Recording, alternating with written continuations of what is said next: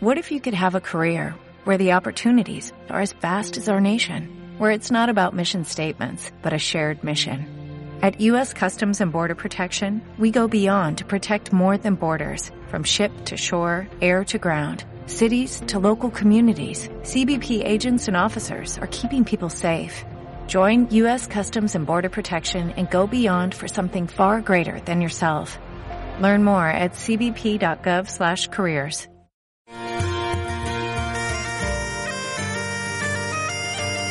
Los martes de 7 a 8 de la tarde ven a tomar un culín con nosotros en Sidra en Vanguardia. El 106.1 y 91.5 de la FM te esperamos escanciando unos culetes en Sidra en Vanguardia. Sidra en Vanguardia es un programa de la Sidra, sus costumbres y sus gentes. Te esperamos hablando de Sidra.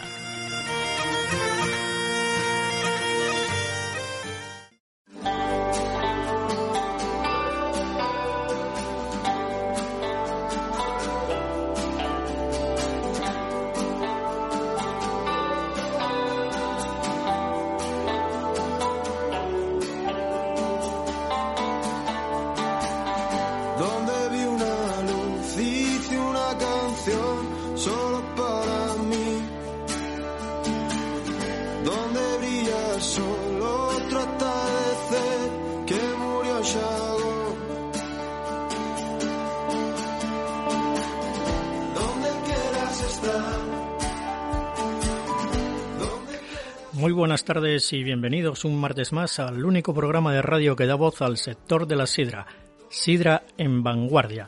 Sintonízanos en APQ Radio 106.1 y 91.5 de la FM.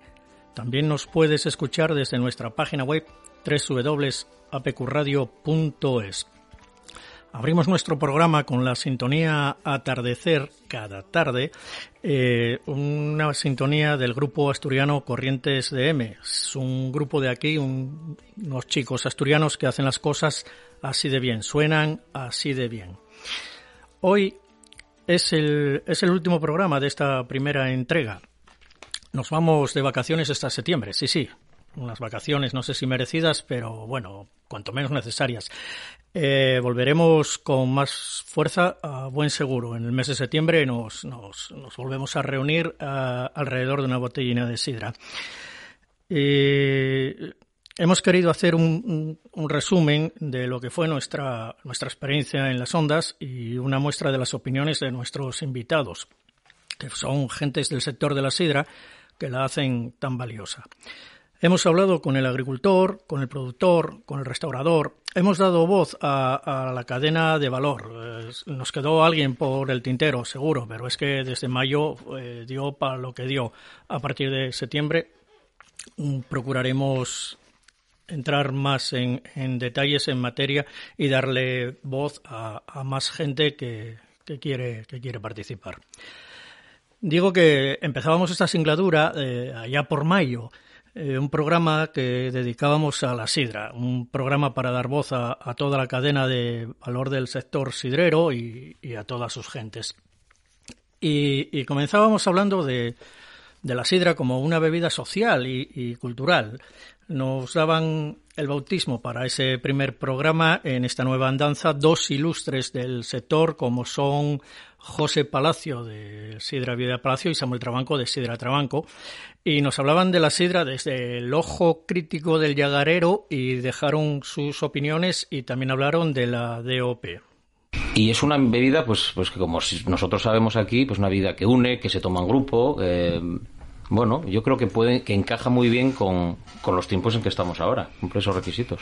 Samuel, Bueno, yo no sé si porque soy un poco más viejo que José, entonces la, exper- la experiencia que nos aportes. que, que me presta mucho. mucho ¿eh? más Muchas, gracias por invitarme a este programa compartiéndolo con José Palacio porque somos buenos amigos y eh, casi todos los meses nos juntamos algún día para tomar sidra y probar por ahí. Samuel, para un buen bautizo había que tener un buen cura y necesitábamos necesitábamos de, de una, de un hombre de peso en, en- en este sector de la sidra.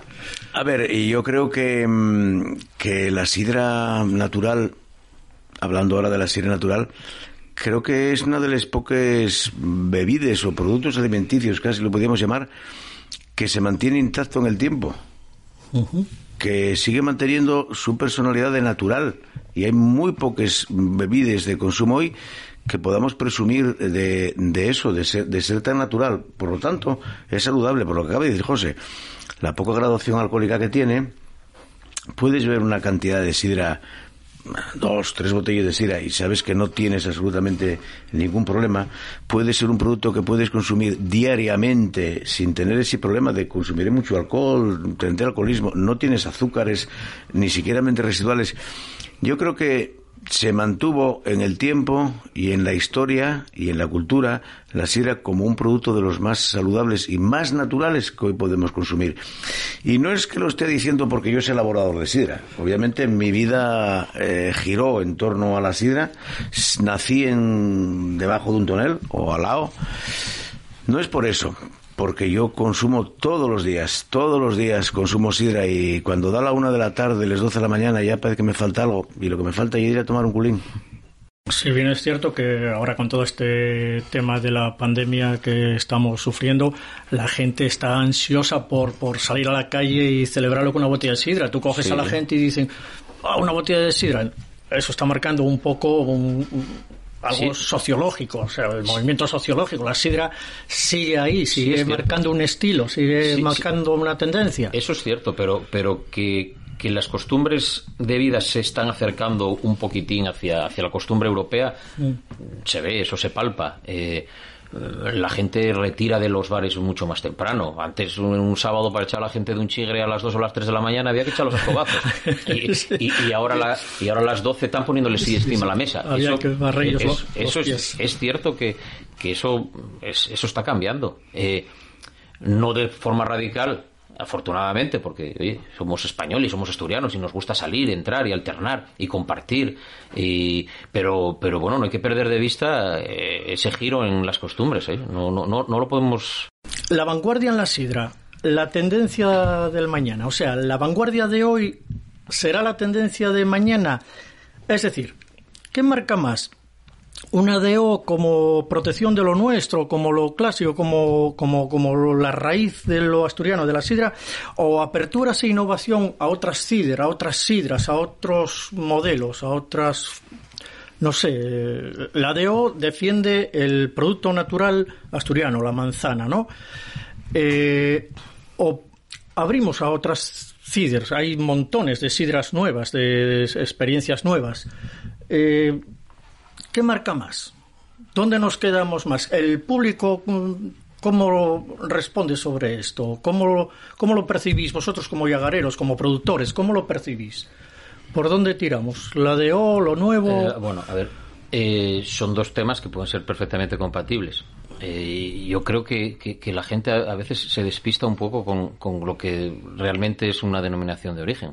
Mm. la denominación de origen no es nada nuevo. Sí es algo relativamente nuevo en Asturias, pero vamos, eh, tiene muchísimos años las denominaciones de origen. La denominación de origen es una herramienta que te pone la administración en tu mano mm, para poder comercializar un producto eh, certificando el origen de la materia prima. Simplemente es eso. ¿Qué ocurre? Que lógicamente es una herramienta para comercializar tu producto fuera de la región.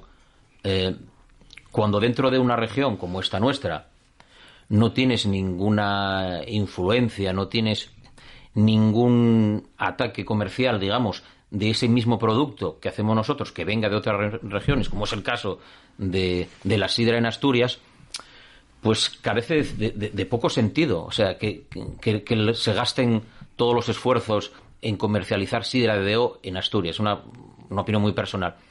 Si es un arma comercial que puede ser eh, muy potente fuera de la región, en ese sentido.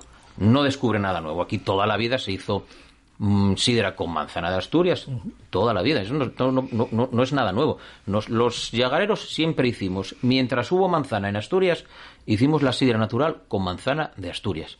Y si puede ser del vecino de al lado de casa, mejor del de 50 kilómetros más allá. Toda la vida lo hicimos así. ¿Qué ocurre?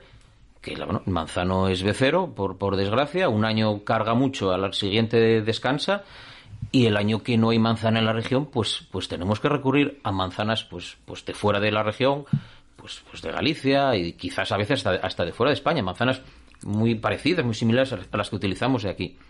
Quiero decirte que que, que tampoco es nada, nada nuevo. Y luego, pues, pues sí es cierto que, que se está empezando a trabajar en, en, en otros productos, pues, pues adaptados un poco a la situación que hablábamos antes, ¿no? Más de, de ese consumo individual que apuntaba Samuel, eh, eh, pues, pues en, en, unas, en otros tipos de, de, negocios, como cafeterías, como pub, en el hogar, y entonces pues, pues se trabaja en productos pues de, de botella de un tercio, eh, con quizás una puntita más de gas, con pues, pues productos con más estables, con, con un poquitín más de azúcar, con menos, bueno, eh, pues similares a la cerveza pensando en, en la sidra. Pensando en sidra. Mm. Sí, Samuel, también estás eh, conforme con lo que dijo José, que ¿por dónde tiramos más? ¿Por la DO o, o en aperturas e innovación? A ver, es que no tiene nada que ver una cosa con otra. La denominación de origen, la sidra de origen, pues es una sidra, es una sidra más natural siempre, porque solo protege la sidra natural,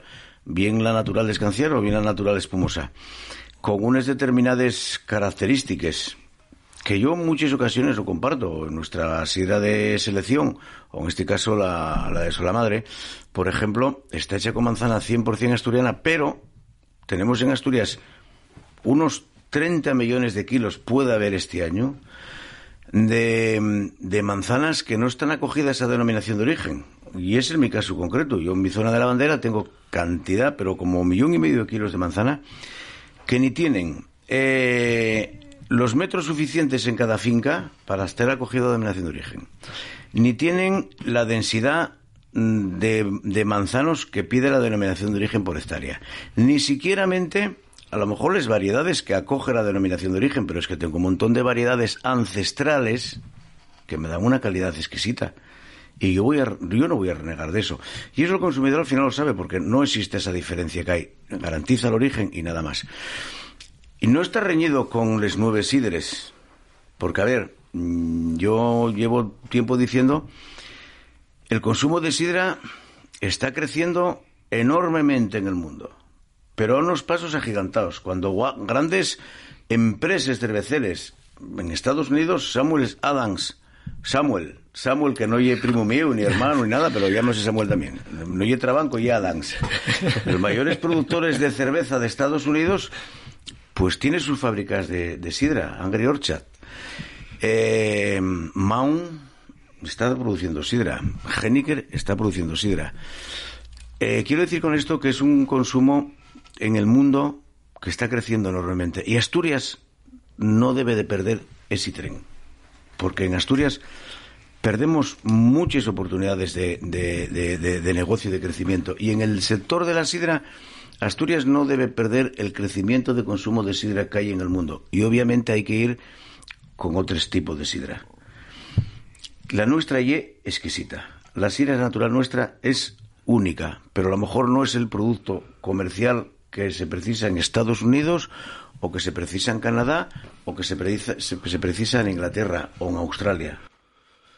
En el siguiente programa nos acompañaba Guillermo Guisasola, recientemente elegido presidente de la DOP, y José Antonio Norniella, un reconocido enólogo por su trayectoria, y nos dejaba muestra de su saber eh, tanto en el campo como en el llagar y también en el caldo, en la sidra.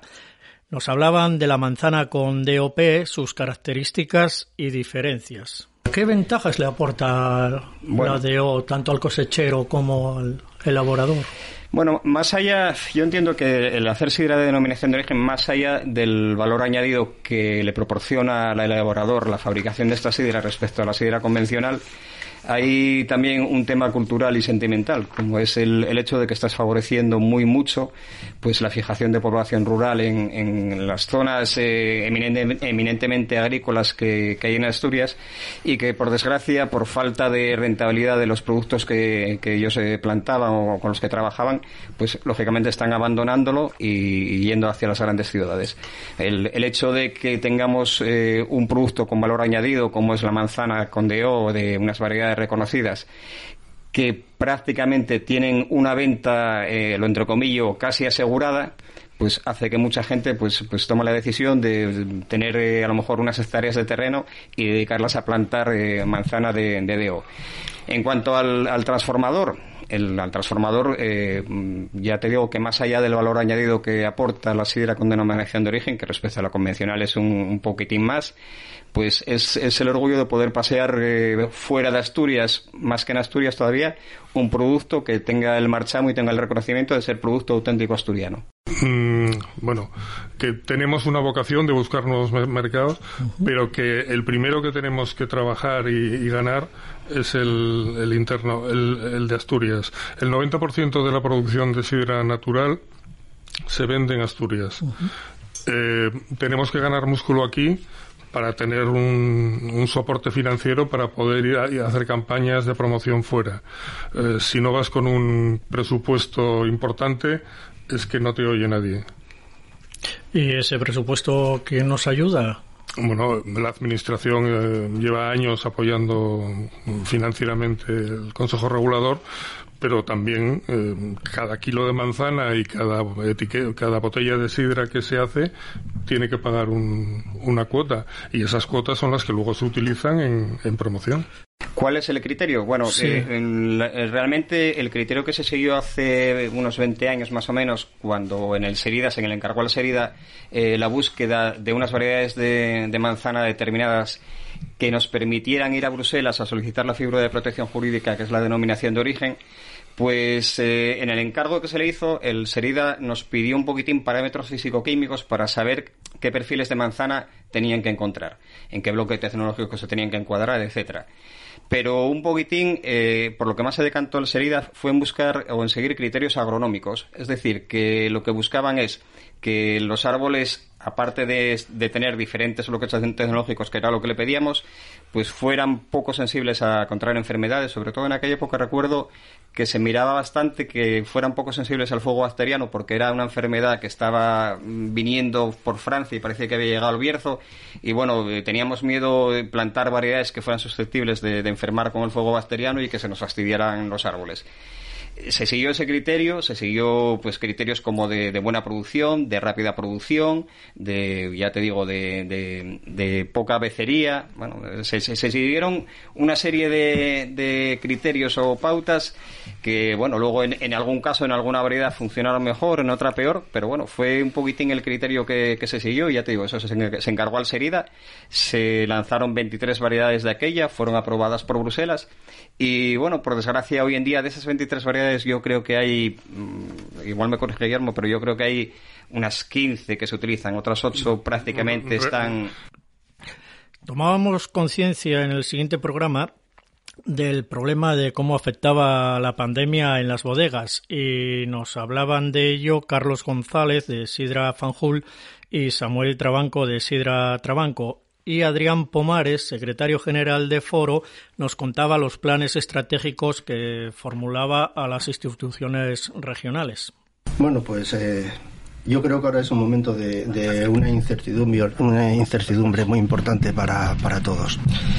Eh, bueno, hay, hay ideas y opiniones para, para todos los gustos y yo creo que, bueno, desde luego es es inevitable que, esta, que esta pandemia nos afecte de una manera muy importante, sobre todo porque los lagares estamos muy vinculados al mundo de la hostelería y bueno, pues es de todos conocido el, el grado de afectación que tuvo este sector, ¿no?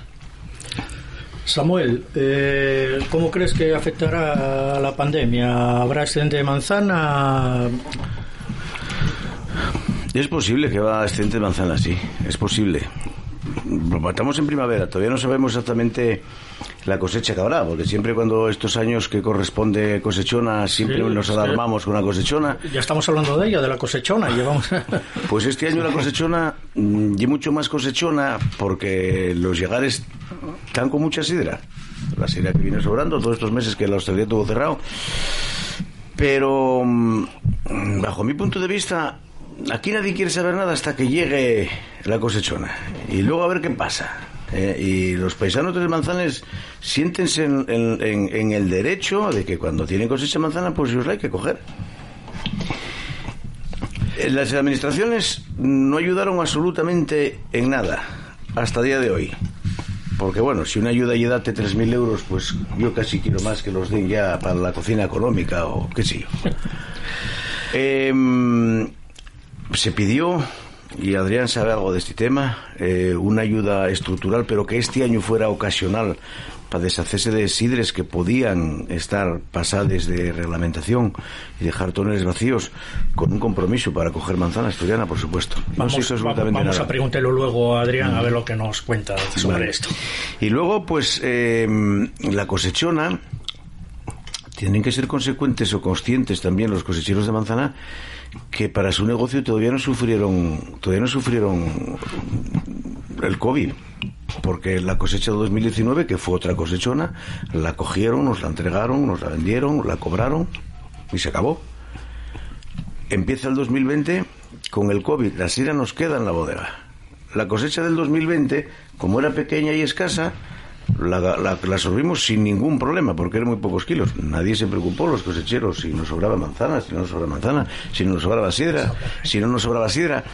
Pero claro, realmente esta cosecha pueden mm, sufrir los efectos del COVID. Yo creo que los van a sufrir. Sí. sí, yo creo que va a ser va a ser inevitable porque bueno, al paso que vamos, si, sin ningún tipo de ayuda y, y la cantidad de sidra que tenemos todos los lagares, pues desde luego va a ser de todo punto de vista imposible absorber la, la cosecha si se presenta como tal parece que, no, yo lo que, lo que dije fue que emplacé al, al gobierno del Principado de Asturias a elaborar en coordinación con el sector un plan estratégico, ¿no?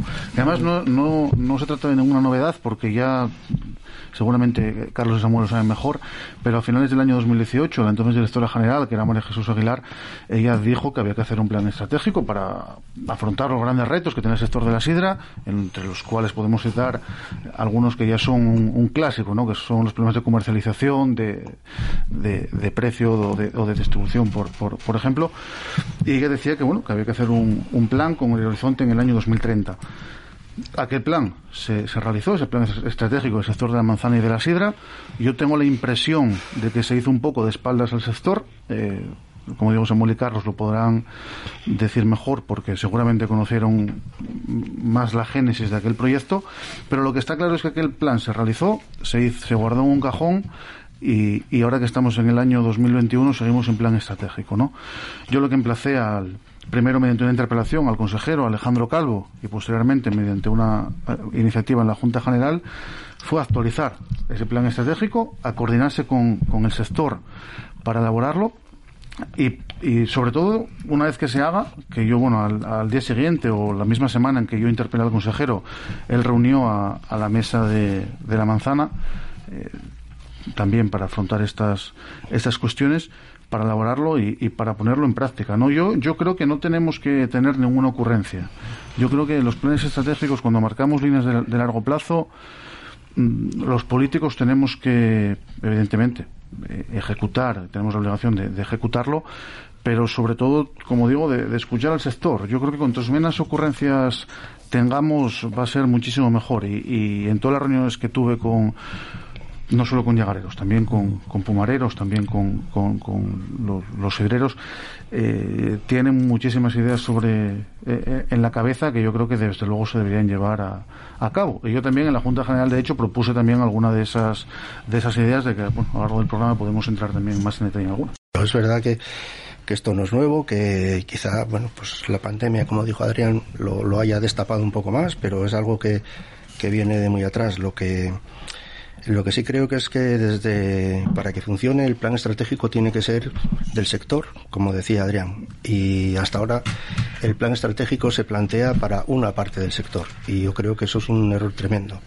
Eh, no, podemos hacer que el protagonista de, del plan estratégico, quien, lo lleve a cabo, sea exclusivamente la, la DO, cuando significa una parte más bien pequeña de la producción global y, y qué pasa con, con el porcent, mayor porcentaje de, de, la sidra que se produce, de, de, las empresas a las que representa, también tienen intereses, inquietudes y, y desde luego que sí que, que es necesario y tenemos que caminar en, en el sentido de mayor digitalización, de una, de una economía circular, de abordar mercados nuevos, productos diferentes hay muchísimas cosas sobre las que actuar, pero yo pienso que tiene que ser un plan en que nos englobe a todos. Cuando un plan estratégico tiene un, unos años de ejecución, hoy te ha olvidado. Claro. O sea, dinero que se tira a un mato, como si no se hubiera hecho. ¿Y sabéis por qué fundamentalmente? Porque como dijo Adrián y comparto, hay que escuchar, hay que escuchar. Y la voz empresarial o la representación sectorial la tiene ASA. Es de ASA, de la Asociación de Sidras de Asturias. Y las proposiciones que se hizo ese plan estratégico se las pasaron por ahí. Ni puto caso.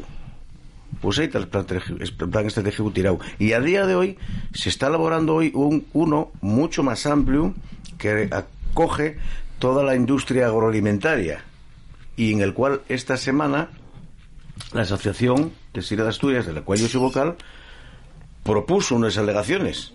A ver si de esta se le escucha. Porque si no escuches al sector, difícilmente lo puedes hacer eh, o llegar a un entendimiento o a entender lo que realmente necesita el sector. No, no, vamos, yo, yo creo que, que, eh, como dije antes, de hecho, además la administración debe tener una una actitud muy proactiva en, en ese sentido, ¿no? Al, al final vemos cómo en a numerosos productos, también fuera de, de España en muchas ocasiones, un ejemplo muy sencillo también en el Principado de Asturias. Eh, una de las industrias agroalimentarias más importantes que tenemos, evidentemente, es la industria láctea. Recientemente, además, eh, eh, por, eh, estuvo en, en boga o en boca de todos el IPLA, que es el Instituto de, Produ- de Productos Lácteos, que está en Villaviciosa, que pasa para Oviedo. Bueno, pues, pues el IPLA, el IPLA de- organizó numerosos, numerosos estudios y, numerosas cuestiones que ayudaron también mucho y que pueden ayudar mucho al sector lácteo, ¿no? Porque al final también es un producto, por ejemplo, que, que eh, genere excedente y que se puede utilizar. El sector de la sidra es un sector que objetivamente, el ejemplo más claro que, decía Carlos, lo mencioné yo antes, eh, Claro, la magalla, y genera un montón de, de- de- de residuos residuo. que pueden ser perfectamente eh, aprovechables. Antes decíamos también con, con la línea esta de que yo propuse al Principado de Asturias para ayudar a, a los yagares a, a extraer o a, o a echar fuera la, la sidra de- defectuosa, ¿no? Evidentemente esto con, con ayuda de, de otros de, de otros de, de la vinagrera y demás pues se puede también ayudar. Evidentemente el producto fundamental debe ser y además tiene que ser eh, a mí me gustó mucho lo que dijo lo que dijo Samuel que los, los llegares tienen que, que oler a, a llegar eso es, es evidente pero sí es verdad que al final hay un sector accesorio alrededor que puede ser fundamental y que en años eh, complicados porque bueno no sabemos cómo va a ser tampoco el futuro no sabemos cómo va a evolucionar el consumo de la sidra no a veces parece que no tenemos evidentemente una, una, una bola de cristal lo dijo también Samuel, cómo está evolucionando el consumo de la sidra hacia otro tipo de, productos. Cuando vemos, no, es que la- el consumo de sidra en el mundo subió no sé cuándo. Claro, ¿qué tipo de sidra, no?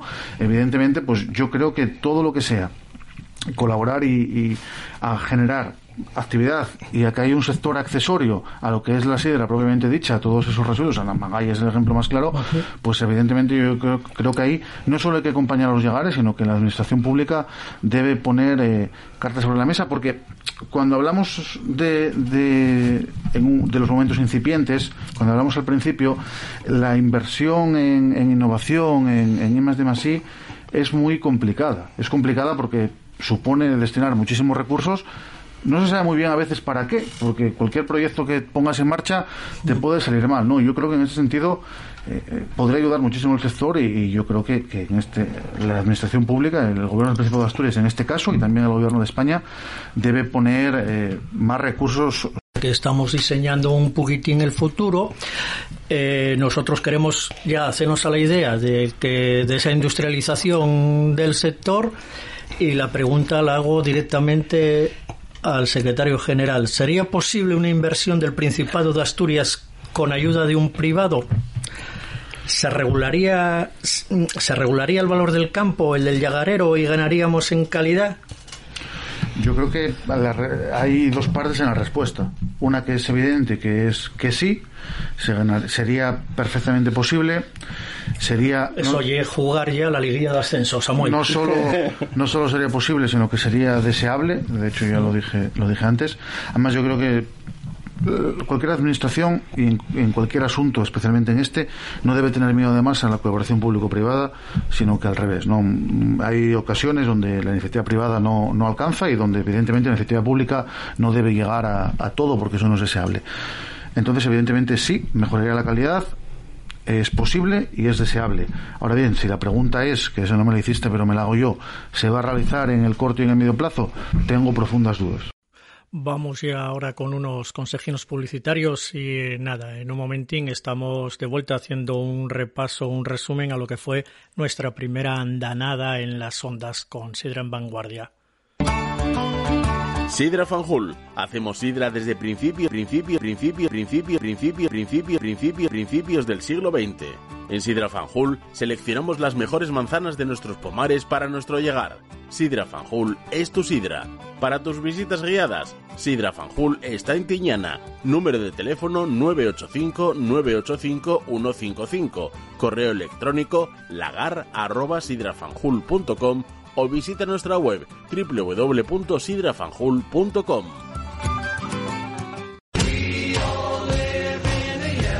En pleno muelle de Candás, la sidrería El Submarino encontrarás especialidad en sardinas a la plancha, pulpo a la plancha, mejillones al ajillo y picantes. Pide nuestros arroces por encargo. En Sidrería El Submarino tenemos una espléndida terraza con vistas al Cantábrico. Ven y disfruta con nosotros de un ambiente marinero. Sidrería El Submarino. Estamos en la calle Rufo Rendueles 16, Candás. En Candás, Sidrería El Puerto. Disfruta de los mejores pescados y mariscos del Cantábrico regados con la mejor sidra asturiana. Ambiente acogedor y reservado. Ven a echar un mariache con nosotros y a disfrutar del mar en el plato. Sidrería El Puerto. Encuéntranos en calle Pedro Herreros número 5, Candás.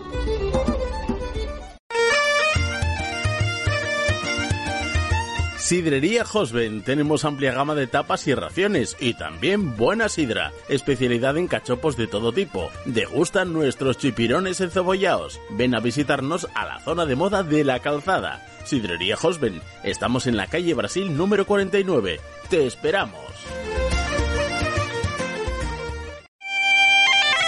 Sidrería Nueva Ibérica, en el barrio sidrero por excelencia de Gijón. En Sidrería Nueva Ibérica tenemos todo tipo de tapas y los mejores platos en carnes y pescados. También somos especialistas en cachopos de todo tipo y bonito en sus distintas variedades. Todo ello regado por los mejores caldos de nuestra sidra asturiana. Sidrería Nueva Ibérica. Ven a visitarnos al barrio de la Arena. Estamos en calle Aguado 38, Gijón. En Lastres, Villa Marinera con encanto, el buen comer tiene un nombre, Restaurante Marbella y Restaurante El Malacó, especialidad en arroces, mariscos y pescados del Cantábrico. Recuerda, Restaurante Marbella y Restaurante El Malacó, la mejor gastronomía en uno de los pueblos más bonitos de Asturias. Acertarás seguro. Síguenos en Facebook.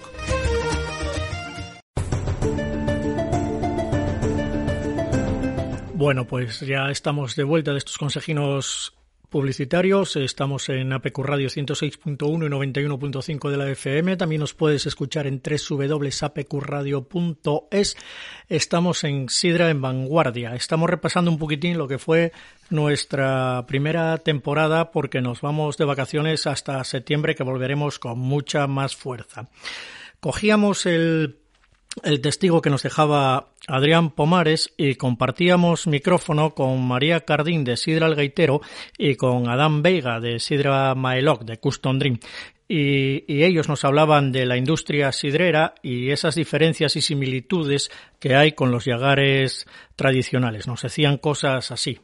Bueno, yo creo que todas las empresas que hacen sidra son industria agroalimentaria una cosa es que lo hagan de manera más artesanal o menos, pero tienen que cumplir la misma norma. Todos tenemos que cumplir la misma normativa, eh, hacer las mismas declaraciones de alcohol eh, y, cumplir la misma legislación también. Otra cosa es un lagar tradicional. Eh, asturiano que tenga o en su, casero la cosa es que alguien en su casa tenga eh, haga sidra ahí bueno pues la sidra es para consumo propio y no tienes que, que hacer los, los mismos trámites ni seguir la misma normativa, pero yo creo que en realidad tenemos que ser conscientes de que todos formamos parte de la industria agroalimentaria y todos tenemos que cumplir esa normativa y todos tenemos eh, que, igual que pagar los impuestos. O sea, quiero decir, mmm, puede ser un tema marketingiano decir que yo soy un lagar tradicional, pero en realidad todos somos industria agroalimentaria. Bueno, la sidra como nosotros la conocemos quizás Aquí no fuera, sea, porque vosotros quizás no sea, quizás no sea.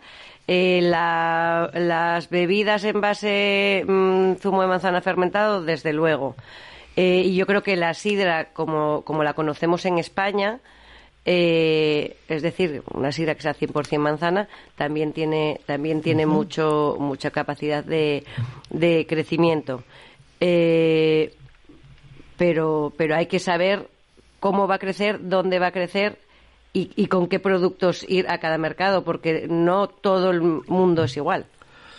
Adán, ¿crees que efectivamente la sidra va a crecer en los próximos años? ¿A nivel nacional, a, A nivel ver. internacional? Ojalá, ojalá. Ojalá, en ello que- estamos. Sí, los estudios dicen, los estudios dicen que sí, que va a crecer y a ver, yo creo que el año pasado sí, como decíais al principio, ha, ha pasado por delante de nosotros y ha roto un poco todas las estadísticas y todas las, bueno, previsiones que había. Sí, el Eh, 20, yo- no, el yo- 20 no lo contamos. Sí, el 20 no se cuenta. No se cuenta. Yo creo que sí, yo creo que hay un camino por recorrer, pero estoy con María. Eh, hay que adaptarse, es decir, la sidra sí, mm, en los distintos mercados, eh, veo más a la, a la cider o la sidra con variantes, es decir, pues eh, a lo mejor alguna reducción de alcohol, menos azúcar, bueno, eh, cosas así, o incluso distintos formatos o con sabores.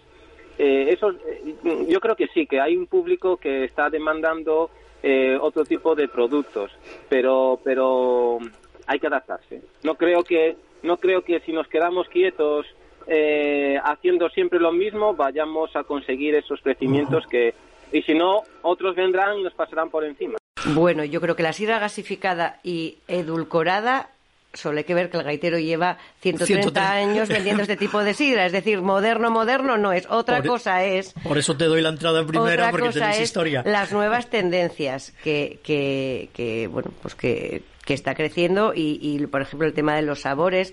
Eh, hay que hay que probar muchos y al final no sabes el consumidor con cuál se va a quedar, porque la verdad que el consumidor eh, el consumidor sorprende mucho.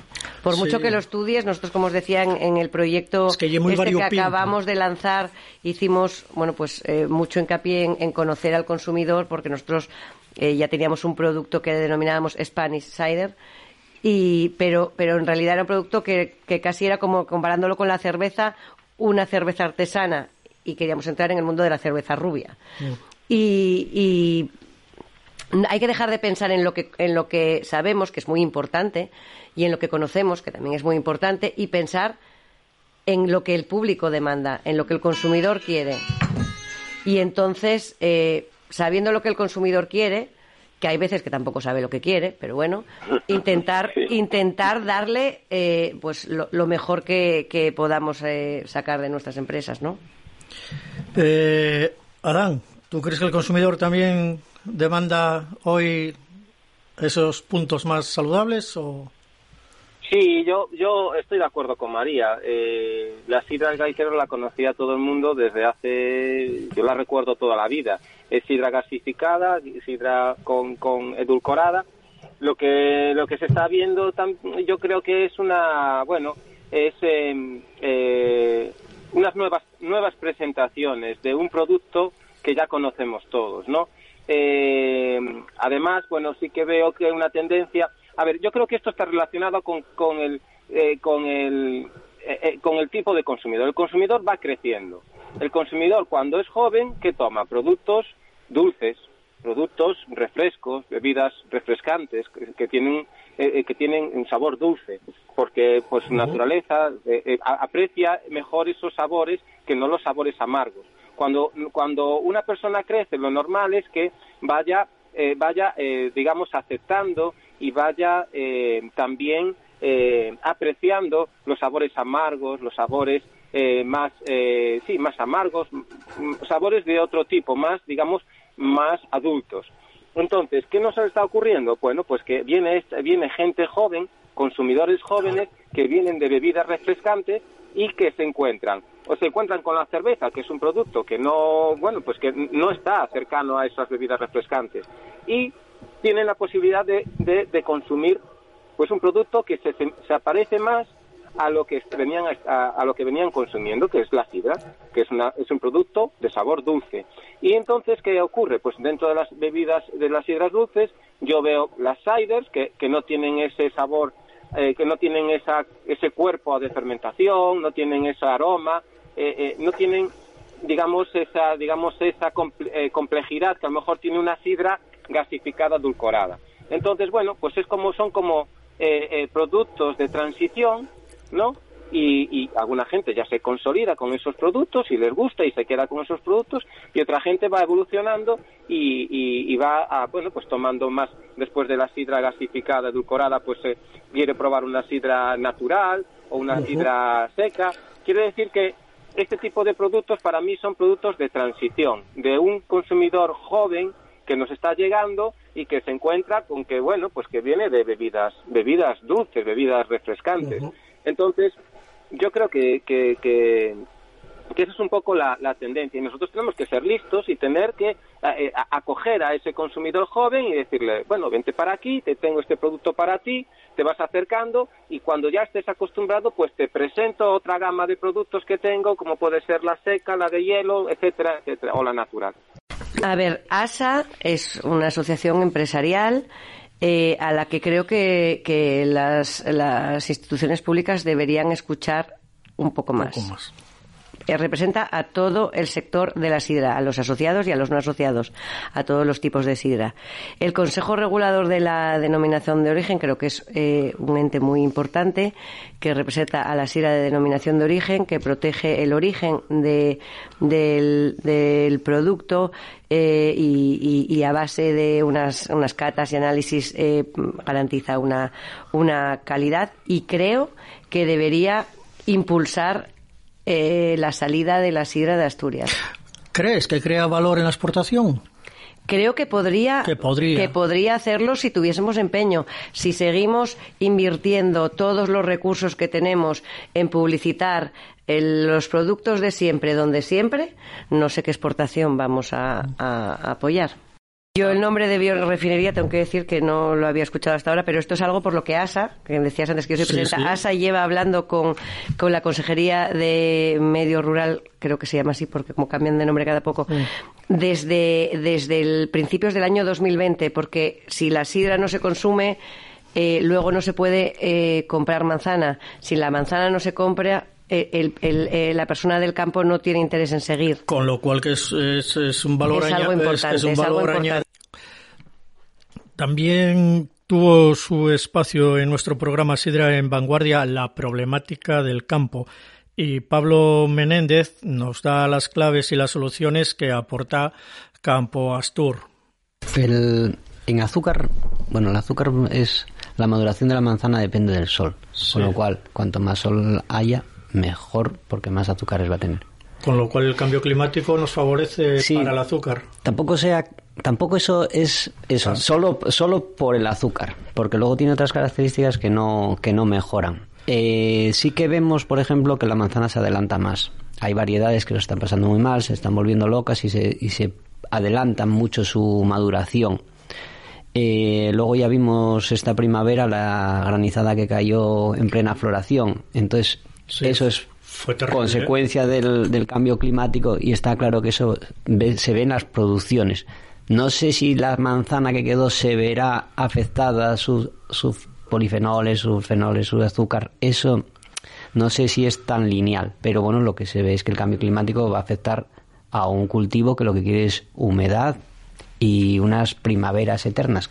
Lo que notamos es, primero, que la gente acude a nosotros porque tiene un terreno eh, o tiene una ambición de, de meterse en el mundo del manzano. Nosotros, bueno, yo como técnico lo asesoramos, le decimos todo lo que tiene que ser antes de, o sea que es una especie de estudio, y una vez que está dentro, integrado en Campo Astur, somos como una, como una familia. Eso quiere decirse que, que nos llaman, tienen nuestro teléfono, siempre estamos visitándolos, entonces, si nos apoyan nuestras iniciativas, por supuesto, confían plenamente en nosotros. nosotros los técnicos hacemos estudios. Campostur tiene una, una finca de 8 hectáreas en Nava que tiene una colección de 125 variedades, que se hacen o nos dejan los cooperativistas hacer de todo ahí. Entonces, bueno, es dinero que se está invirtiendo ahí. Eh, hacemos ensayos de todo.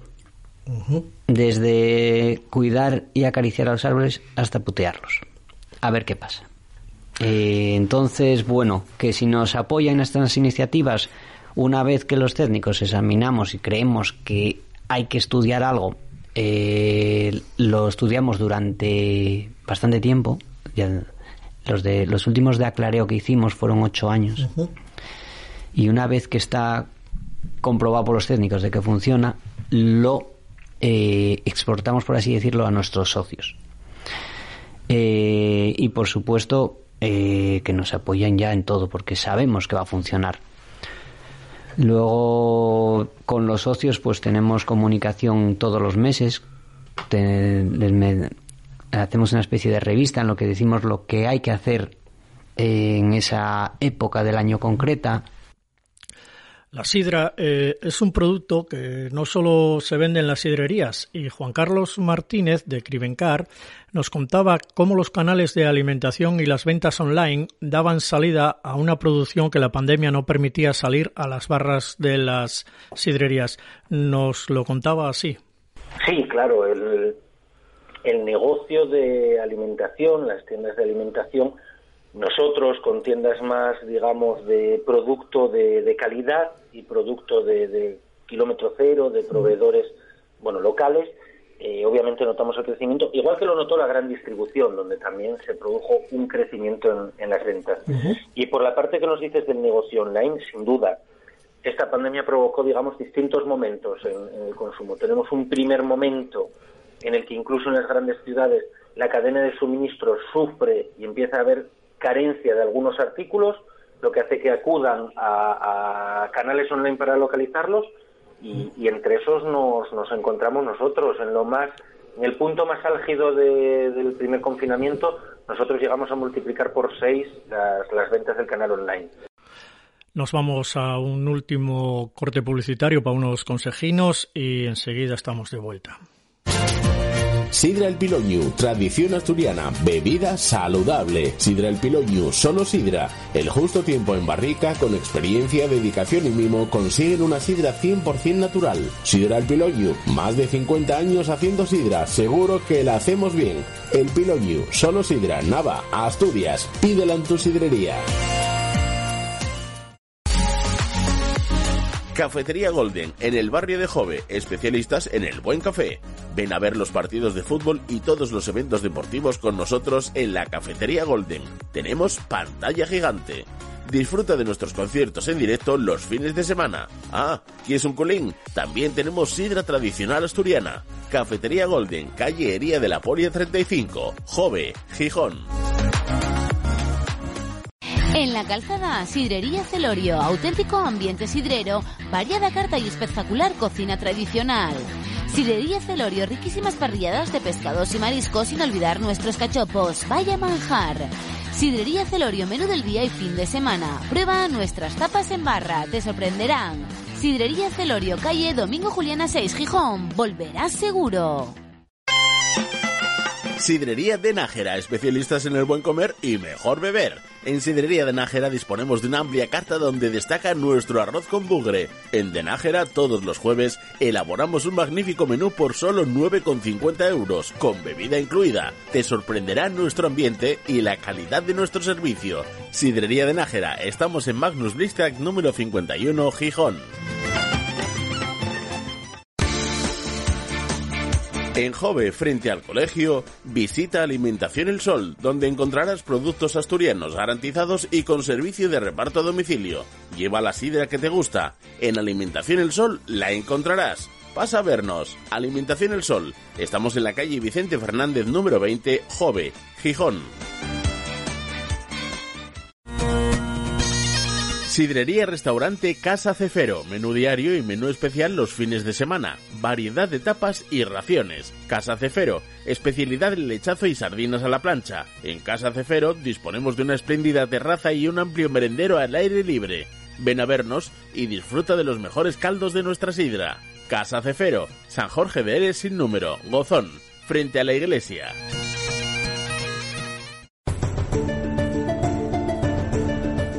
Bueno, pues ya estamos eh, de vuelta en la recta final en APQ Radio 106.1 y 91.5 de la FM. Estáis escuchando Sidra en Vanguardia. Estamos haciendo un pequeño repaso de nuestra primera temporada antes de cerrar por vacaciones. Eh, también tuvimos tiempo para hacer sidraturismo de la mano de Ana Soberón y Luis Baldó. Nos mostraban el perfil del turista que tenemos en el Principado de Asturias y lo comparaban con el resto del país. Repasaron cómo puede influir el cambio climático en nuestro turismo. Sí, es que es lo que te comentaba antes. Quiero decir, es que no solo tenemos el turista de sol y playa, que eh, si quitamos hombre las cifras del año pasado y de, de este, ¿no? que no, evidentemente no son representativas, pero bueno, en España tenemos millones de turistas internacionales de, que hacen turismo urbano que hacen turismo cultural. Es decir, eh, que, ahí todavía se puede crecer, desde luego. Eh, tenemos que haber cifras mayores en turismo de naturaleza o en algunos nichos como el turismo deportivo. En fin, decir, ese turista ya está llegando, lo cual no quiere decir que no pueda llegar mucho más, ¿no? Y ojalá llegue, ¿no? Porque ayudará a redistribuir, es un turista que menos estacional y, hombre, puede ser más interesante desde el punto de vista del, desarrollo del sector. Pero bueno, eh, eh, ya, ya están, ya están aquí y, eso esperemos seguir trabajando para que para que crezcan.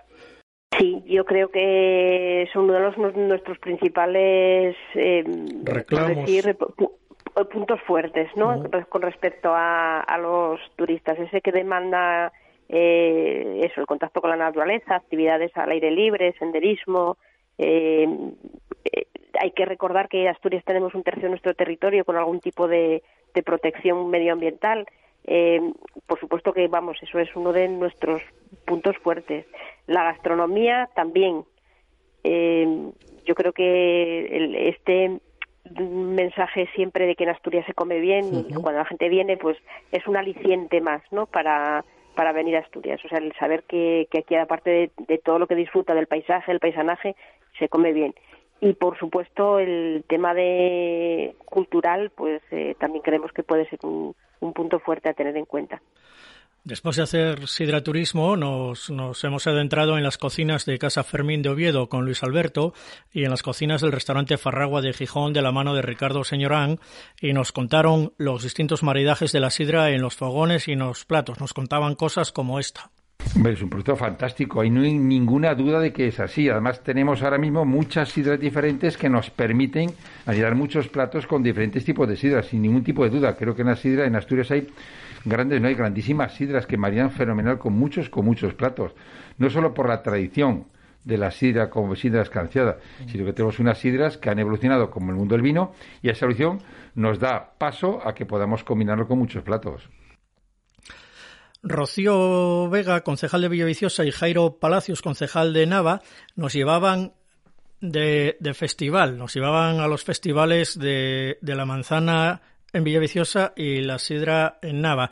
Con ellos aprendimos un poco más de nuestra folicia. Sí, mira, estaba comentando yo antes que desde el 69 se iba celebrando, también con carácter bianual, hasta el año hasta el año 88.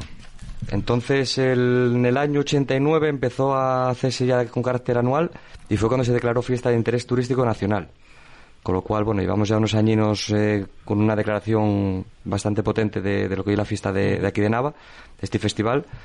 Y la verdad que muy contentos, porque aparte del tirón que ya tiene por sí, pues mucha gente a nivel nacional, por la publicidad que veía eso, pues, pues se acerca y viene a visitarnos, o sea que fantástico todas esas tipologías de sidra tienen espacio. ¿eh? eh hay mercados mm. eh, y, las, y los yagares, si quieren, pueden tener su, exposición allí y su degustación y sidra de hielo, las espumosas, las, eh, las de nueva expresión, todas las sidras de mesa, por supuesto, la sidra tradicional.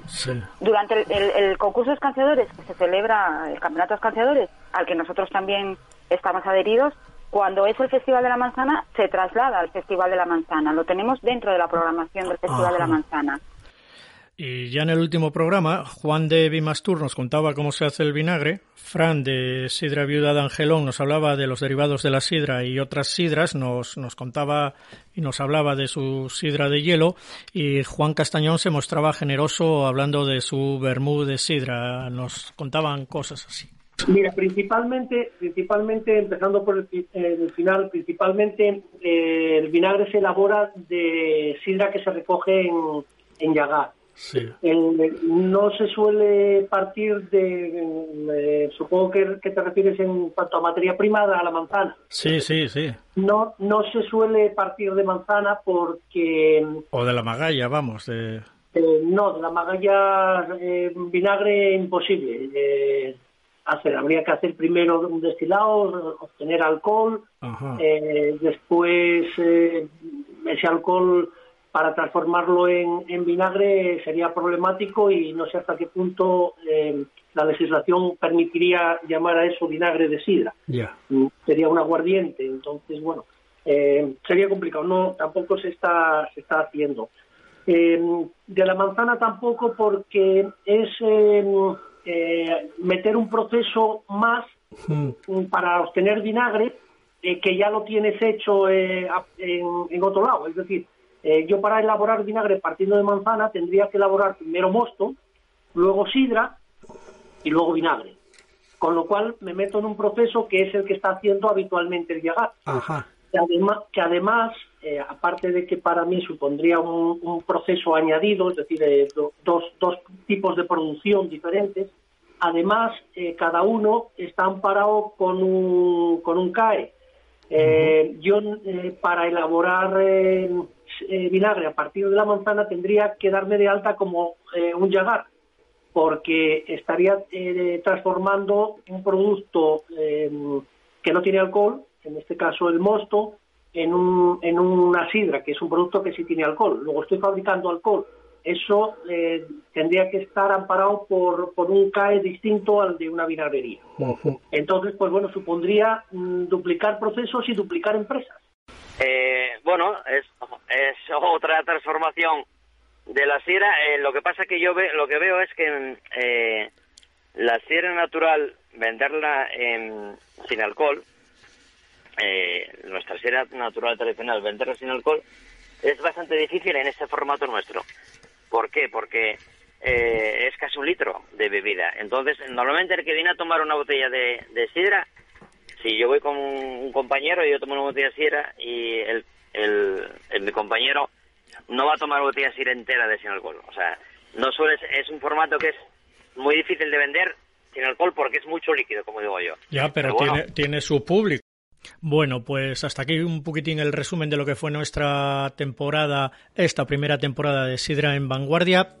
Nos vamos de vacaciones, volvemos en septiembre. Queremos agradecer a Frank todo el esfuerzo que hizo para que todo esto suene así de bien y ustedes cuídense, sean respetuosos con la normativa sanidad y os esperamos a la vuelta. Adiós alma está hecha de seda y con poco se puede dañar.